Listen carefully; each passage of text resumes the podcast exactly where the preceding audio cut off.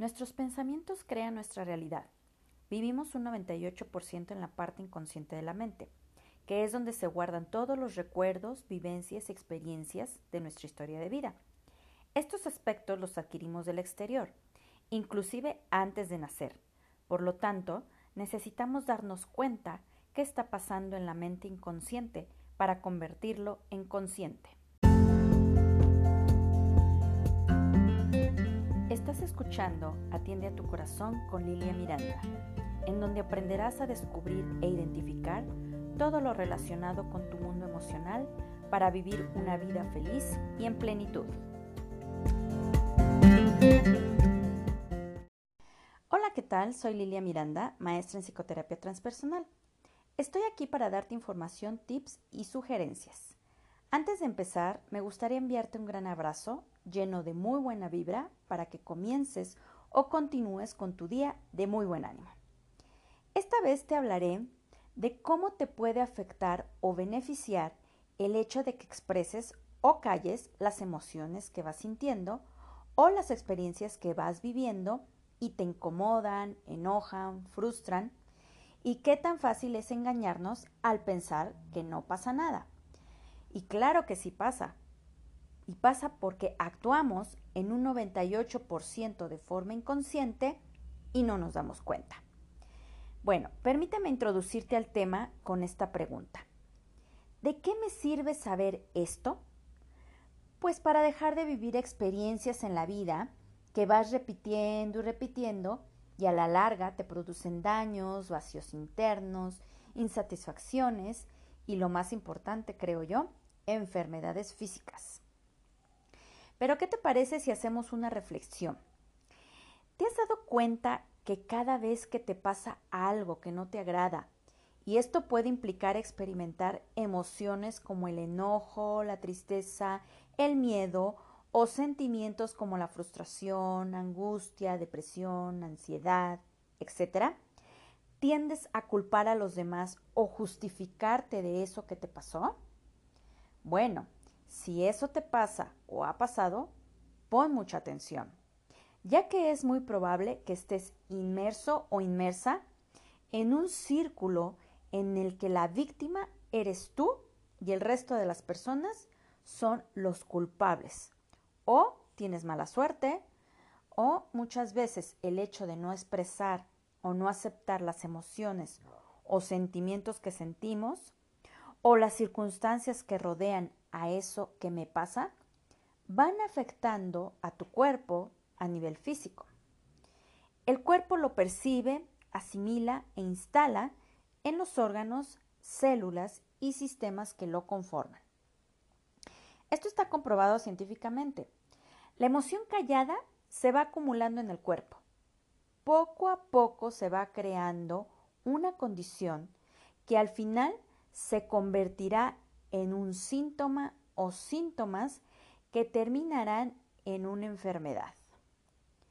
Ahora aquí quiero explicarte algo importante. Estamos habituados a actuar de manera inconsciente por lo que puedes caer fácilmente en el engaño hacia ti mismo o hacia ti misma. Y creer que lo que tú hiciste o sentiste no te pertenece, sino que los demás son los responsables de eso. Aparte de que hay factores que influyen en todo esto. Uno de ellos es el estrés que vives el día a día y que por el ajetreo de tu trabajo, tus preocupaciones familiares, no te detienes a pensar o sentir qué está pasando por tu interior. Con esto me refiero a tus pensamientos, sensaciones físicas, emociones. Por consiguiente, no te irás a la parte consciente. Otro de los factores son las creencias. Las creencias son situaciones, frases, palabras que nos van introduciendo nuestros padres, abuelos, maestros o gente o personas que fueron muy significativas en nuestra infancia o simplemente desde que estamos en el vientre de mamá. Al punto que cuando crecemos creemos que como vemos, pensamos, actuamos, es la forma correcta o verdadera y que no hay de otra. Te voy a poner un ejemplo. Vamos a suponer que a ti te dijeron que tenías que estudiar una carrera para ser alguien en la vida. A raíz de eso, tú tienes esa idea en tu inconsciente. Cuando creces, sabes que tienes que estudiar una carrera, pero no sabes para qué o por qué. Probablemente eso te cause tensión porque en el trayecto de tu vida descubres que no quieres estudiar una carrera. Y cuando llegas al bachillerato, pues se te ocurre poner mejor un negocio propio. Por lo tanto, ¿qué vas a hacer? Pues o aguantarte la presión que ejerce esa creencia que te metió tu familia, o poner un alto y decir, lo siento, pero yo voy a poner mi negocio porque eso es lo que quiero, y un sinfín de cosas más. Bueno, ahora, ¿qué pasaría si más adelante tú escoges la primera opción? Con el tiempo te vas a encontrar frustrado, frustrada por hacer algo que no querías. Pero como para tu familia era importante y te hicieron creer que era el mejor camino, y tú sin preguntarte si realmente esa decisión era buena opción para ti, lo hiciste de manera inconsciente. Esa frustración o estrés que te causó esa decisión y que además no la expresaste, puede terminar en una serie de síntomas físicos. Ahora comprendes el para qué y por qué es tan importante detenerte a observar qué pasó dentro de ti. Mira, las creencias condicionan nuestro mundo. Nos llevan al punto de que en la vida o es bueno o es malo, y no hay de otra. Y al final, todo depende con el cristal con que lo mires. El hecho de que yo opine de una situación diferente a lo que tú opines, no significa que esté bien o mal. Simplemente es dependiendo de lo que tú pienses. Y a esto se le dice que cada quien tiene una percepción de las cosas de acuerdo a su historia de vida. Esto no quiere decir que sea la realidad o sea la verdad, créemelo. Ahora, todas las creencias que se van adquiriendo a lo largo de la vida van cargadas ya sea de sufrimiento, dolor, sacrificios y enfermedades. Y con esto vuelvo a la parte inconsciente. El inconsciente no reconoce tiempo pasado ni futuro, solo presente. Tampoco reconoce si lo que estás experimentando es con mamá, papá, hijos, pareja, amigos o con cualquier otra persona. Como tampoco juzga ni miente, es inocente. Así que el simple hecho de que registre que esa experiencia se parece a una que está guardada ahí en tu inconsciente, van a surgir emociones, reacciones, conductas parecidas a lo que viviste en aquel momento. ¿Y cómo lo vas a proyectar? Bueno, pues la mayor parte del tiempo vas a creer que las personas con las que tuviste el conflicto son los culpables. Otra es tu comunicación no verbal. El cuerpo no miente, ya que actúa a través del inconsciente. Por eso es tan importante poner atención en tus pensamientos, tus actitudes, tus palabras, porque hay una línea muy delgada que te puede llevar fácilmente al engaño y caer en justificaciones o evadir responsabilidades por tus actos o decisiones.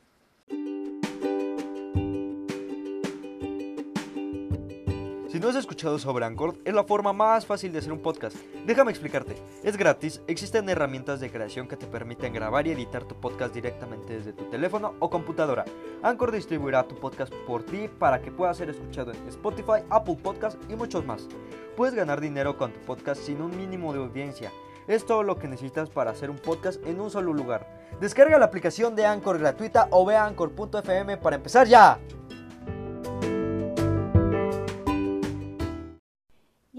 Acerca de que el cuerpo no miente porque actúa o responde a través de la mente inconsciente, te voy a explicar por medio de ejemplos de qué forma reacciona cuando se guarda información en la parte inconsciente. Resulta que cuando vivimos o experimentamos circunstancias complicadas, tendemos de manera automática a reaccionar sin llevarlo a la reflexión, pues ya que así lo aprendimos desde niños a evadir, a justificar, aventar la responsabilidad de nuestros actos a otros, a ocuparnos en otras cosas para olvidar el incidente. Y después de un rato o al paso de varios días, sucede que empiezan a aparecer varios síntomas en tu cuerpo y que te dicen, o tú mismo te dices, ay, me duele el estómago, pues yo creo que porque comí algo que me hizo daño. O me duele la cabeza porque no dormí bien, o estoy estresado estresada, o lo que tú creas que es por lo que te duele la cabeza. Me duele la garganta porque tomé cosas frías, o porque me mojé, o porque anduve descalzo, etcétera, etcétera. Un sinfín de justificaciones más. Y así, sucesivamente, te puede estar sucediendo en cualquier parte de tu cuerpo. Y después de esto, ¿qué haces? O te tomas algún remedio que te recomendaron, o te automedicas, o vas al médico.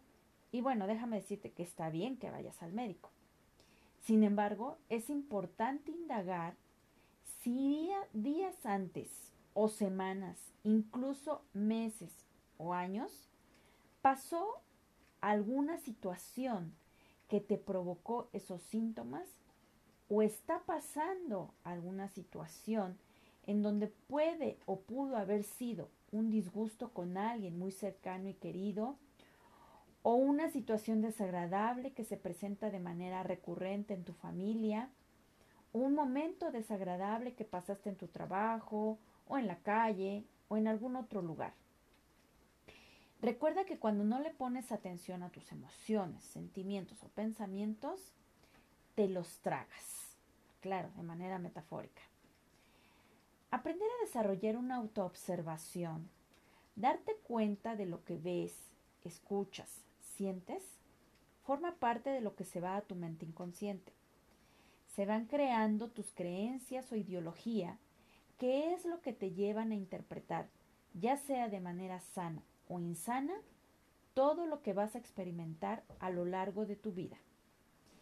Ahora necesito aclararte algo, que el hecho de que tú veas la vida a tu manera no significa que esa sea la realidad o la verdad de las cosas porque precisamente eso es lo que te puede estar dañando. Otro elemento que juega un papel importante en esto es el ego. Tal vez has escuchado hablar de eso. ¿Qué es el ego? Pues es la imagen que tenemos de nosotros y queremos presentar ante los demás. El querer mostrar lo que no eres y te enseñaron a mostrar para que te acepten, para que no te juzguen y que al final si eres honesto o honesta contigo, probablemente no es lo que de verdad quieres ser. Eso también te puede llevar a aguantar a recibir juicios, ofensas o que te traigas algún enojo, porque obviamente no te va a gustar lo que escuchas y por lo mismo te sugiero cuidar muy bien el ambiente en el que convives y por consiguiente todo lo que escuchas, piensas, observas y sientes. Déjame platicarte de un famoso médico, psiquiatra y psicólogo llamado Carl Gustav Jung, el cual escribió varios ejemplos en uno de sus libros llamado El hombre y sus símbolos, haciendo referencia de cómo el ser humano tiende a simbolizar los problemas y expresarlos de manera inconsciente con reacciones físicas. Él decía, la persona que no puede tragar, o más bien no puede pasar alimentos, quiere decir que se enfrentó a una situación intolerable o con alguien que no le cae bien.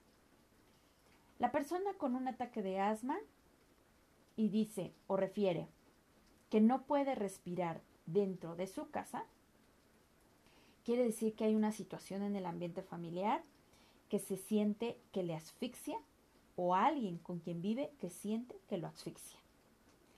La persona que presenta parálisis en las piernas y dice no puedo andar más, quiere decir que hay algo en su vida que le impide avanzar. La persona que vomita cuando come y dice no puedo digerir esto, quiere decir que experimentó una situación desagradable que no ha resuelto, entendido o comprendido. Todo esto que te acabo de relatar me lleva a resumirte que el ser humano no lo hace consciente. Solo lo dice o actúa creyendo que de verdad está enfermo por razones ajenas a él o ella, sin rascar más a fondo en su mente, ya que prefiere creer que es eso o sencillamente de verdad cree que es así. Otro aspecto primordial que es necesario que sepas es que tus relaciones interpersonales son tu espejo, son tus mejores maestros. Todo lo que te molesta de las personas con las que te relacionas o lo que te dicen esas personas es porque en realidad lo tienes tú. Sí, aunque no lo creas y a veces tal vez no te, no te guste escuchar esto. Tal vez hayas escuchado hablar o mencionar la ley del espejo. ¿Y qué es eso? Pues precisamente lo que te mencioné hace unos segundos. Esta ley nos plantea que el origen de nuestros sentimientos desagradables hacia una persona está en nuestro ser y no en la otra persona. Te voy a plantear un escenario en donde te imagines que tú acabas de enojarte con alguien porque tuvo una actitud desagradable para ti o te dijo algo que no te gustó.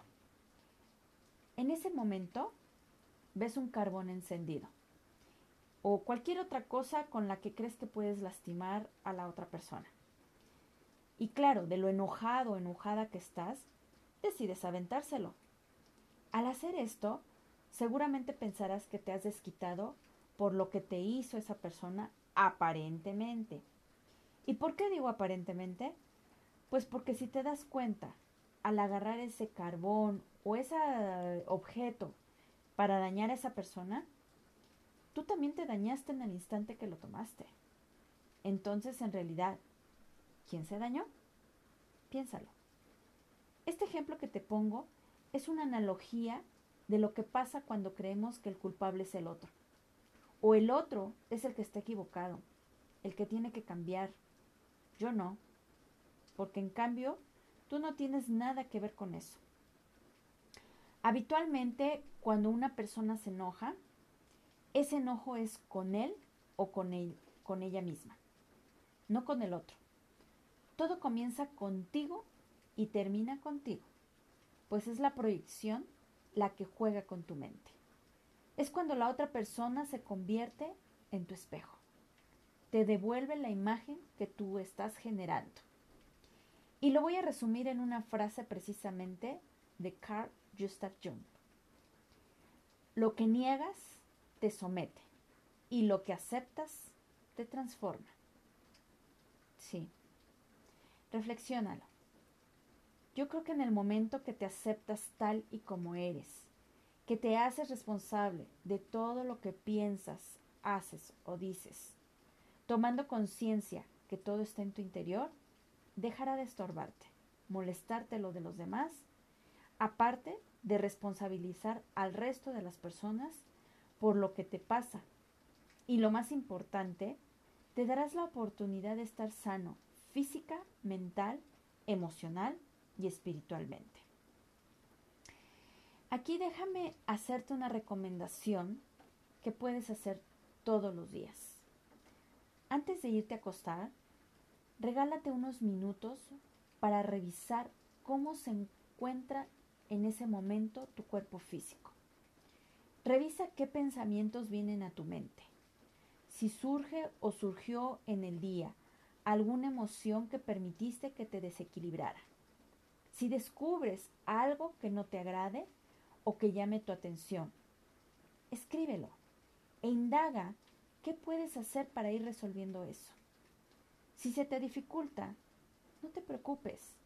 Simplemente no dudes en buscar ayuda profesional. Te aseguro que será una gran decisión. Reflexiona qué es lo que quieres en tu vida.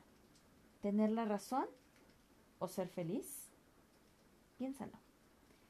Y para concluir este tema, cierro con esta frase dicha por Enric Corbera, el creador de la bioneuroemoción. Escuchar nuestro cuerpo implica conectar con nuestros miedos, y es algo para lo que hemos de estar preparados. Deseo de todo corazón que este tema haya sido de tu agrado y sobre todo te sirva de mucho para que sigas transformándote. Te agradezco que sigas cada semana escuchándome y si tienes alguna duda, sugerencia, comentario o te gustaría tener una consulta, puedes contactarme en mis redes sociales que se encuentran en la descripción de este episodio. Espero seguir contando contigo la próxima semana, en donde te presentaré un nuevo episodio con temas de tu interés para que atiendas a tu corazón. Mientras, te envío un gran abrazo de corazón a corazón.